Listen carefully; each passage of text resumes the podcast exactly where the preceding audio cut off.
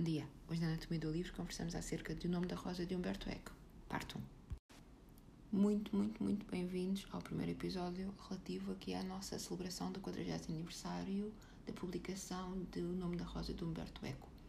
Se vocês estão ouvintes aqui habituais do, do podcast ou se de vez em quando veem a Hora das Deusas, sabem que Humberto Eco é assim um dos meus autores da vida e eu não sei quantas vezes já li o, o, o Nome da Rosa e pensei que seria uma boa altura agora celebrarmos juntos 40 anos depois de, de, o livro ter sido publicado a primeira vez. Este livro saiu há 4 anos, há 40 anos, mas eu efetivamente só o conheci em 1992. Uh, ah, numa aula, na minha primeira aula de literatura medieval, a minha professora Cláudia, um, eu gosto muito de literatura medieval, vocês sabem, leu o início de, do nome da Rosa na primeira aula de literatura medieval. Uh, e, e, eu fiquei uh, imediatamente apaixonada por aquele, por aquele universo. Mas tive de esperar dois semestres até ao verão, porque não nós não podíamos ler para divertimento, para nos divertirmos, não é? Uh, tinha muitos livros sempre para ler. Então, finalmente, o meu livro até está marcado, eu posso mostrar, diz agosto de 93, porque foi quando eu finalmente pude ler pela primeira vez o nome da Rosa. E a partir daí, não sei quantas vezes já, já folhei este livro, já, a parte já sei de e ainda assim sinto que não vou a uh, 1% da compreensão total deste livro. Mas vou, se calhar, do bom caminho. E, e, e desta vez que eu vou ler, peço-vos que me acompanhem. O Nome da Rosa foi então o seu primeiro romance, depois de uma completíssima vida académica, e, e foi publicado em 1980, primeiro. E há muitas histórias sobre a criação deste livro, sobre, sobre como é que ele decidiu escrever um romance. E eu hum, publiquei ontem um filmezinho no Instagram, uh, está em inglês, porque é, é, não há Humberto Eco a falar em português, eu já procurei. Há, há em espanhol, há em inglês, há italiano, há francês, mas em português não há. Então ele nesse filme sim, ele conta um bocadinho de uma das, das, das, histórias, das historietas que ele conta, não é? Então ele diz às vezes diz que quem quer, quem escreve. Bom, escusado será dizer que eu, para além de ter, não sei, lido quantas vezes e quantos livros dele, também vejo as entrevistas e leio. Encontra-se muito online uh, quando ele um, colaborava num congresso ou quando fazia uma palestra. Então, tem os, os, os trabalhos dele, então eu leio tudo. Por isso é que eu sei essas historietas todas, assim, não estou a inventar, não é? Uh, portanto, às vezes diz, ah, eu, escrever, escrever é assim como quem precisa de fazer xixi tem, tem que ir à casa de banho, tenho que escrever. Mas eu penso que ele diz, a brincar. Depois, às vezes, também conta que uh, academicamente já tinha feito tudo, não é? Uh, e ele diz com, com a idade dele, quando ele escreveu o nome da Rosa, ou se fugia com uma bailarina para Cuba, ou se escrevia um livro. outra história Uh, que é que ele diz no filmezinho que eu mostrei ontem: é, tive vontade de matar um monge, uh, mas de todas as respostas mais ou menos irónicas que ele dá, eu penso que talvez mais verdadeira seja o facto de ele contar que desde criança ele sempre gostou de contar histórias, sempre gostou de narrar. Ele conta até que durante a vida académica, quando apresentava teses, dizia: Mas tu falas como se estivesse a contar uma história. Ele sempre, e quando era criança, ele escrevia histórias. E então ele começava por fazer os desenhos das histórias todas e depois e começava a escrever a história. Mas como ele escrevia com, com letra, é de imprensa que se escreve, que se diz, um, sem ser manuscrito, não é? Com aquela letra de forma, depois ele cansava-se, aquilo dava muito trabalho e desistia. Depois começou a escrever, contar histórias para os filhos, depois os filhos eventualmente cresceram, mas já não tinha mais ninguém a quem contar histórias. Então, começou a sentir vontade de escrever, de, de, de escrever ficção, não é? E ele conta também, e aparece também no vídeo que eu vos mostrei ontem, que de uma pequena editora estavam a preparar uma coleção que seria de livros de detetives, eh, aqueles com inspiração clássica. Com inspiração clássica, eu digo estilos de Agatha Christie, assim. Eh, e estavam a convidar pessoas que não eram escritores de ficção Portanto, imaginem jornalistas, políticos, uh, pessoas do mundo académico para escreverem uma história destas e convidaram Humberto Eco. E ele disse: Ah, eu escrevo, mas só se for, diz ele a brincar, só se tiver 500 páginas uh, isso passar na Idade Média uh, num mosteiro em Itália. E responderam: Ah, mas isso é assim, não, isso não queremos. E ele disse: Então está bem, pronto. E ele diz que chegou a casa e foi ver. Lembrou-se que ele há um tempo atrás tinha feito uns desenhos com caras de monges e todos eles tinham nomes. Uh, isto também aparece no vídeo. Uh, e então isto terá sido o início da construção do nome da Rosa. Então depois cria, cria este mundo físico, cria as personagens, depois cria um, o, o, tempo, o tempo em que a história se tem de passar também, porque tem de acertar com algumas questões da história da Idade Média que ele quer incluir no livro, a época do ano, porque ele, há determinadas cenas que ele quer pôr no livro, mas para pôr isso no livro, isto só podia acontecer se fosse, por exemplo, no outono. Então, tudo, tudo, tudo, tudo é estudado. Demorou, como eu disse, dois anos, nada, nada comparado com o Pedro Foucault, que demorou oito na preparação. Depois, como se vai contar a narrativa? Também é motivo de muita preparação. Roberto Eco esteve sempre convencido que não sabia escrever diálogos e que não tinha, não, não tinha capacidade de contar assim, de, de construir um, um novel, não um romance. Uh, e então ele utiliza vários artifícios para se esconder através de vários narradores. E nós, quando começamos a ler o livro, vamos logo ver isto a princípio. O tom do livro também, uh, dos, dos, livros dele, são adaptados à, à, época em que se passam. Então, aqui o livro passa-se na Idade Média. Então, o tom do livro, o tom da narrativa, é assim um tom de cronista medieval, não é? Que é assim um bocadinho, vocês sabem, repetitivo, assim monótono, uh, a escrita é um bocadinho ingênua, não é? Uh, mas para não ser tão, tão, tão pesa, pesadamente medieval, vamos chamar assim, ele utiliza ainda outro artifício. Então, outro narrador metido dentro de outro narrador. Estejam atentos quando começarem a ler o livro, que eu achei muito interessante. Logo na introdução, nota-se isto. Mas então, o que, é, o que é este nome da Rosa? Que livro é este? Que livro é este que as pessoas sonham com este livro? Quer dizer, eu sonho.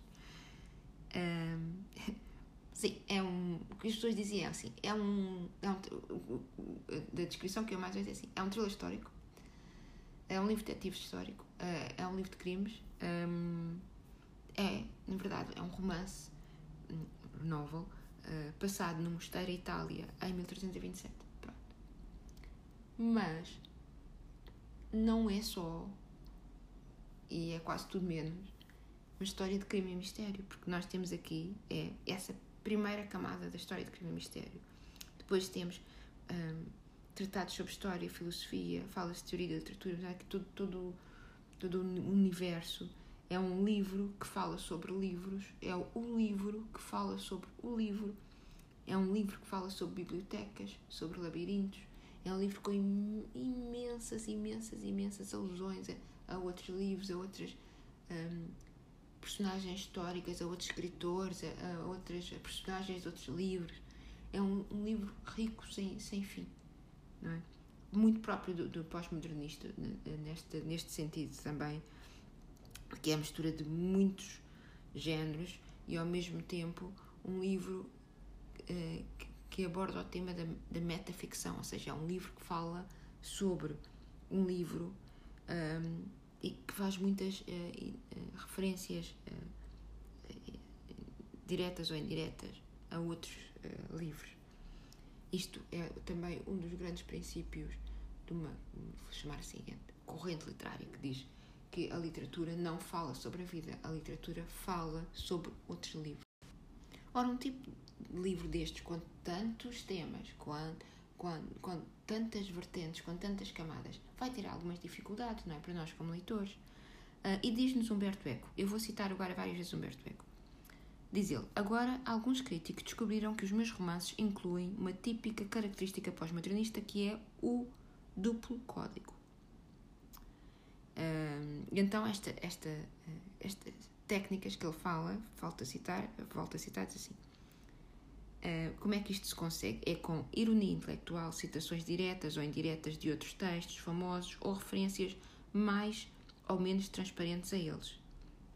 Ele continua a dizer-nos que a outra vertente deste, uh, desta característica, vamos dizer, pós-modernista é a metanarrativa, que eu já tinha, que eu acabei de dizer agora, são reflexões que se fazem uh, sobre a narrativa, são, são textos que falam sobre textos. Portanto, nós, enquanto estamos a ler um livro, o narrador faz, por vezes, reflexões sobre a natureza daquele próprio livro, ou sobre a natureza da narrativa ou da ficção.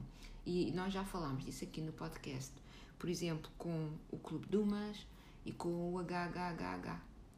Nós falámos já desse aspecto.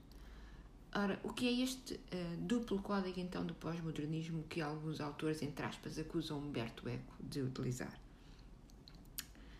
Uh, Humberto Eco, estou a citar, diz que este duplo código é a forma de que o, vou dizer, autor, se dirige aqui simultaneamente a uma minoria de leitores que utiliza códigos elevados e a um público de massa que utiliza códigos populares. Fim de citação. Uh, e isto é o, é o, que eu estou sempre a dizer quando eu falo do, da maturidade de nós como, como leitores.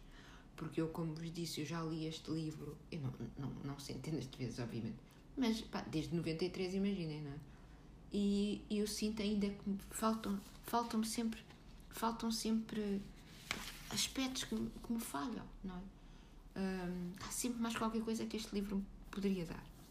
E diz-nos Humberto Eco Admito que, ao recorrer ao procedimento do duplo código, ou seja, de se dirigir simultaneamente, vamos dizer assim, dois tipos de leitores, o autor estabelece uma espécie de cumplicidade silenciosa entre o leitor sofisticado uh, e, e os leitores comuns, que não entendem uma alusão culta e que podem sentir-se podem sentir que algo lhes escapa. Mas, continua Humberto Eco, a literatura suponho que se destina não apenas a divertir e a consolar agentes. Ela também se propõe a provocar e a inspirar a ler o mesmo texto duas vezes, talvez até mesmo várias vezes, porque as pessoas querem entendê-lo melhor. Por isso creio que o duplo código não é um tique aristocrático, mas uma maneira de mostrar respeito pela inteligência e boa vontade do, do leitor. E eu acho esta parte aqui tão, tão interessante, porque uh, para mim, eu já disse aqui várias vezes no, no, no podcast, em conversas convosco, uh, a melhor sensação que eu tenho quando termino um livro é pensar assim: eu quero ler este livro outra vez. Ou porque a história está maravilhosamente bem contada, um, ou porque sinto que eu, como leitora, tenho mais coisas a retirar deste livro. E nós todos, penso eu, de vez em quando, de vez em quando ou sempre, ou conforme quisermos, há livros que nós lemos. Por exemplo, eu leio aqueles livros, vocês sabem, de, entre aspas, thrillers históricos que se passam no tempo vitoriano. Isso. É um livro que eu, que eu leio num dia, numa tarde, e está lido. É assim como que havia uma matiné num filme, não é? Mas eu acabo este livro exatamente como comecei. Não me enriquece em nada. Ler um livro como, por exemplo, O Nome da Rosa, é um livro que nos vai fazer evoluir como leitores é um livro que nos vai ganhar confiança como leitores. Porque nós pensamos, eu estou a ler um livro que, entre aspas, é difícil. E eu estou a conseguir acompanhar isto com mais ou menos lacunas, não é? Todos nós vamos ter alguns problemas aqui ou ali. É? Mas é um livro que nos uh, desafia, mas é um livro que nos vai enriquecer. Nós ganhamos, só temos. Quem gosta de ler só tem a ganhar em ler livros que nós pensamos assim, ah, eu realmente não estou a perceber muito aqui. Volta atrás lê outra vez não é? vai, vai online, procura informação. Quando eu comecei a ler o nome da Rosa, não havia uh, assim, acesso a todos. Internet, não é? Tínhamos que ir a dicionários, tínhamos que ir a livros, procurar, e quem diz o nome da Rosa em todos os livros. Nós agora, qualquer dúvida que tenhamos, podemos procurar rapidamente, não é? E, e eu digo isto em relação a um, coisas que estão escritas no livro para além do, do, do livro, não é? Mas mesmo que seja só a forma como o livro é escrita, que às vezes não o nome da Rosa, mas às vezes os livros têm um vocabulário mais erudito, a construção das frases é mais complicada. É bom que nós nos esforcemos a ler. Se nós gostamos de ler, e penso que as pessoas que estão a sobreviver a este episódio até aqui é porque gostamos realmente de ler e gostamos mesmo de literatura, é bom que nos desafiemos. E eu para o ano vou-me desafiar muito, porque eu não é só assim a falar, a falar. Um, que é que, um, como estava a dizer, não é um livro assim, não é o Dan Brown, não é? Como eu já disse, e eu penso que nós ganhamos também em preparar-nos para o livro. E Humberto Eco também nos vai preparar para o livro. Ele conta-nos quando chegou à editora com o manuscrito. Bom, há, muita, há muitas histórias sobre, sobre, sobre este livro, que ele queria dar o livro às escondidas a uma editora que, que não o conhecesse e publicar assim às escondidas, mas depois souberam que o livro era dele, toda a gente a oferecer dinheiro, para, para, para editar o livro. Então, ele conta muitas histórias sobre edição, mas ele conta quando chegou então com a editora, que é a editora dele habitual, com o manuscrito, disseram: Olha, isto, as primeiras 100 páginas daqui, isto, isto, isto é para o lixo, porque ninguém vai conseguir ultrapassar isto. Uh, e ele diz: Volto a citar, ele disse que não, não é? Ele disse assim: Quem quer entrar nesta abadia, eu, eu, no, no livro, estou de citá-lo, diz abadia, mas eu penso que é um mosteiro, eu tenho assim alguma dificuldade. E viver dela durante, nela durante sete dias tem de aceitar o ritmo deste local. Se não conseguir aceitar o ritmo do local, não vai conseguir ler o livro. Portanto, as 100 páginas, diz Humberto Eco, têm uma função penitencial. E ele diz que entrar num romance, e eu acho tão bonito que ele usa este verbo, entrar num romance, é como fazer uma excursão à montanha. Então, nós temos de nos uh, habituar a respirar de outra forma.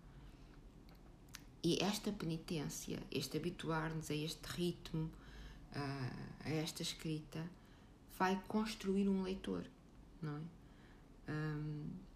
ele vai construir o leitor que, que possa acompanhar este livro. É? As primeiras 100 páginas são muito importantes. Não passem assim por cima do tuga quando é que morre. Um, uma coisa que ele também refere várias vezes e que se refere várias vezes é a questão do diálogo uh, que se estabelece a quando da escrita do romance, do novel, uh, de ficção, vamos. Um, ah, e vamos falar aqui só da parte uh, de, de, do diálogo que se estabelece a quando da escrita. Depois, quando o livro está pronto, há outro diálogo que não vamos falar aqui hoje. Então, quando se está escrever, quando um autor escreve um livro, ele estabelece dois diálogos estabelece o diálogo com todos os livros que já foram escritos antes do livro dele. E nós já falamos aqui também muito de intertextualidade. E depois, o autor está, ao mesmo tempo que está a escrever, a construir um diálogo entre uh, ele, não é? E o seu leitor modelo. Eu penso que é naquele livro de sobre a escrita de Stephen King que ele diz que escreve para um leitor modelo. Ele diz: Eu escrevo para, para a, é Debbie que é a mulher dele. Eu escrevo para a minha mulher, ela é, ela é meu leitor modelo. Mas este não é o leitor modelo que se refere aqui, que são referidos aqui neste tipo de livro, ou neste livro, no nome da Rosa. O, o, o, leitor modelo a que se refere a Stephen King é assim, por exemplo, ah, eu escrevo para jovens, ah, eu escrevo para, para hum, eh, mulheres uh, que gostam de romances de amor, ah, eu escrevo para pessoas que gostam de aventuras. Eu escrevo para pessoas que gostam de viajar. Não é esse o modelo aqui. O modelo no livro de Humberto Eco e de outros autores como Humberto Eco é um, um leitor que vai sendo construído hum, à medida que vai lendo o livro. Portanto, nós começamos todos em pé de igualdade, vamos dizer assim. Nós começamos todos em pé de igualdade. É? E depois, à medida que vamos lendo, nós vamos, ou não, tornando mais próximos do que será esse leitor modelo, não é? Então, as primeiras 100 páginas deste livro, para as quais vocês vão estar de coração aberto, foram escritas com o objetivo de criar um leitor que seja capaz de enfrentar o resto do livro. E eu estou a dizer estas coisas e vocês estão a pensar assim: ah, eu vou-me já retirar deste grupo de leitura, que não tenho paciência para isto. Agora, é verdade que pessoas que, por exemplo, já eh, gostem mais de Idade Média ou já tenham uh, lido outros tipo, várias vezes este livro ou este tipo de livros, vão assim com um bocadinho, eu disse, vamos todos em pé de igualdade. Bem, não vamos, não vamos bem, bem, bem todos em, em pé de igualdade, porque por causa do, do, do código duplo, não é? Alguns vão perceber algumas piadas que outros não, mas também é por isso que eu criei este grupo uh, aqui de leitura porque assim, se alguém percebeu alguma coisa que outra pessoa não é perceber, é se alguém apanhou uma, um trocadilho ali, vamos dizer assim. O Humberto Eco diz um pescar de olho a um leitor, um pescar de olho especial, e outra pessoa não apanha, nós podemos ir falando disto e assim vamos todos apanhando todas as pescadelas. Porque eu não, não, não, não, não, não, não apanhei ainda tudo, portanto ainda há aqui muita, muita informação. E eu pensei que era mais interessante se fizéssemos em grupo. Bom, é interessante também vermos, estou quase a terminar, que desde o início do livro há então aqui esta, vamos dizer, várias camadas de pescadela de olho.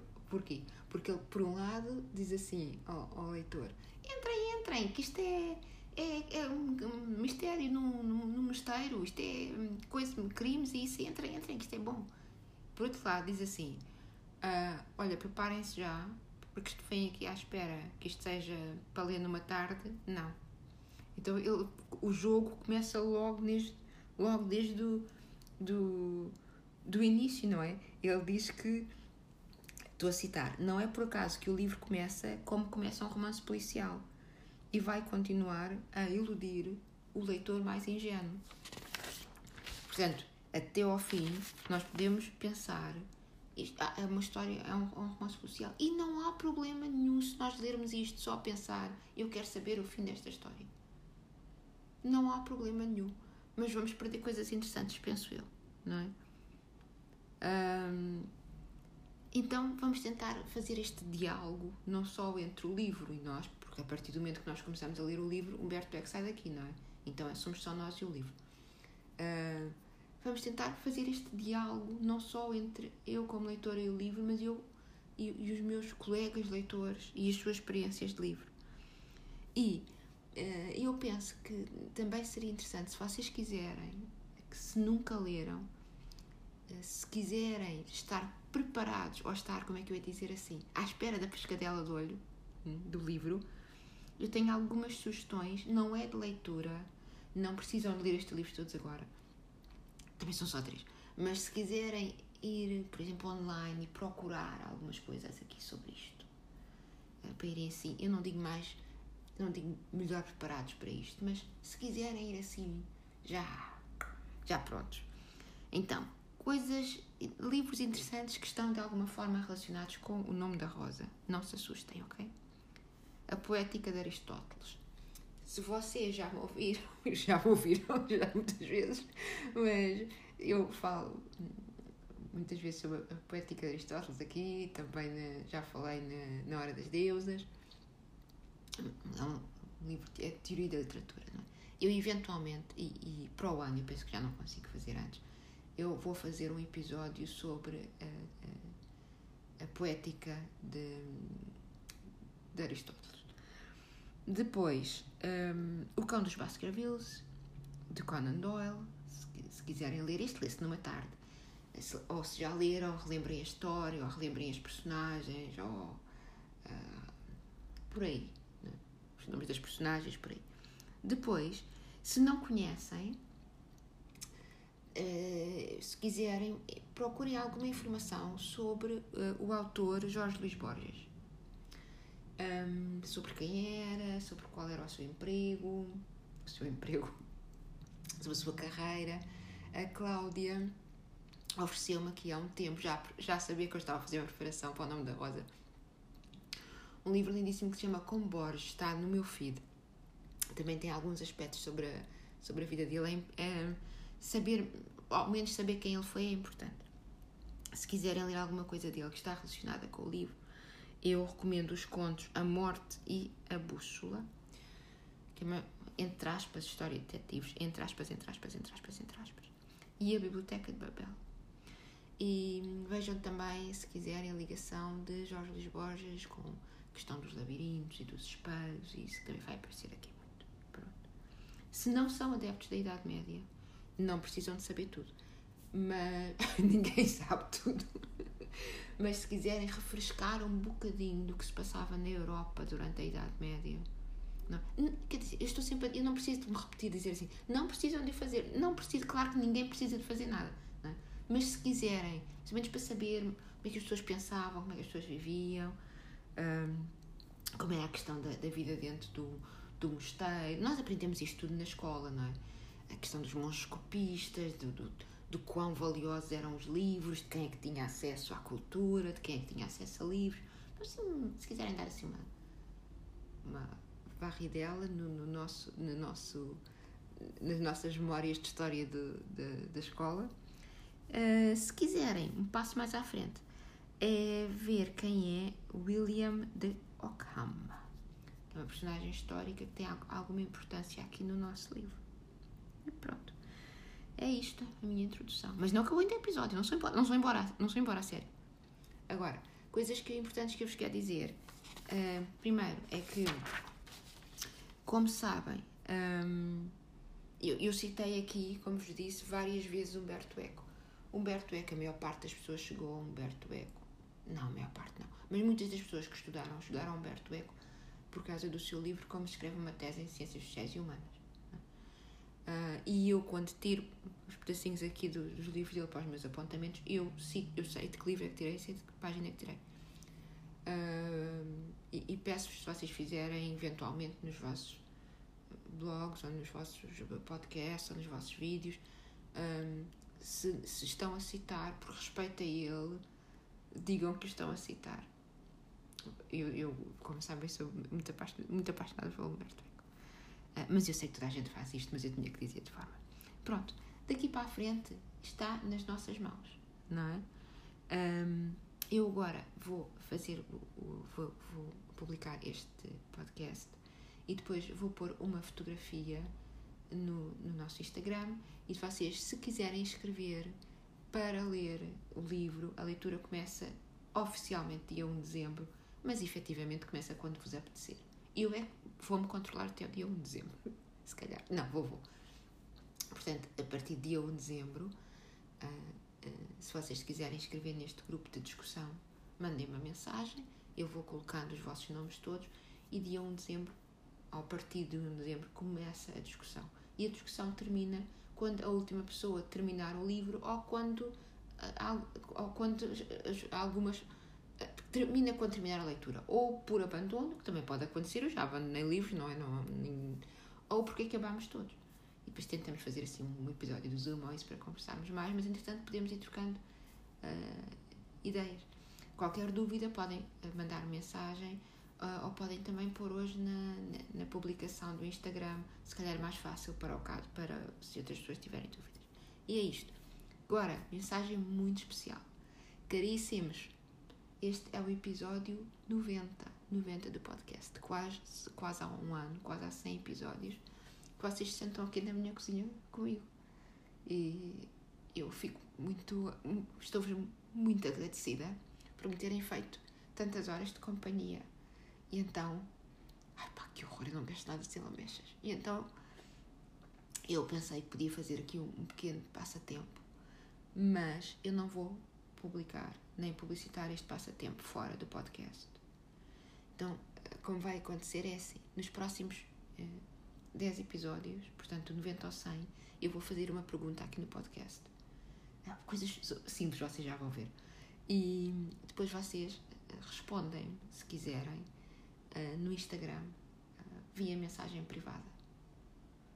E depois no fim juntamos os pontos e depois eu mando umas lembranças às, às pessoas com mais pontos ou ou as pessoas que participaram, depende, não, é? não sei quantas pessoas vão participar. Mas coisas pequenas. É só para vos agradecer. E eu um, queria, queria. Fiz isto para realmente vos agradecer.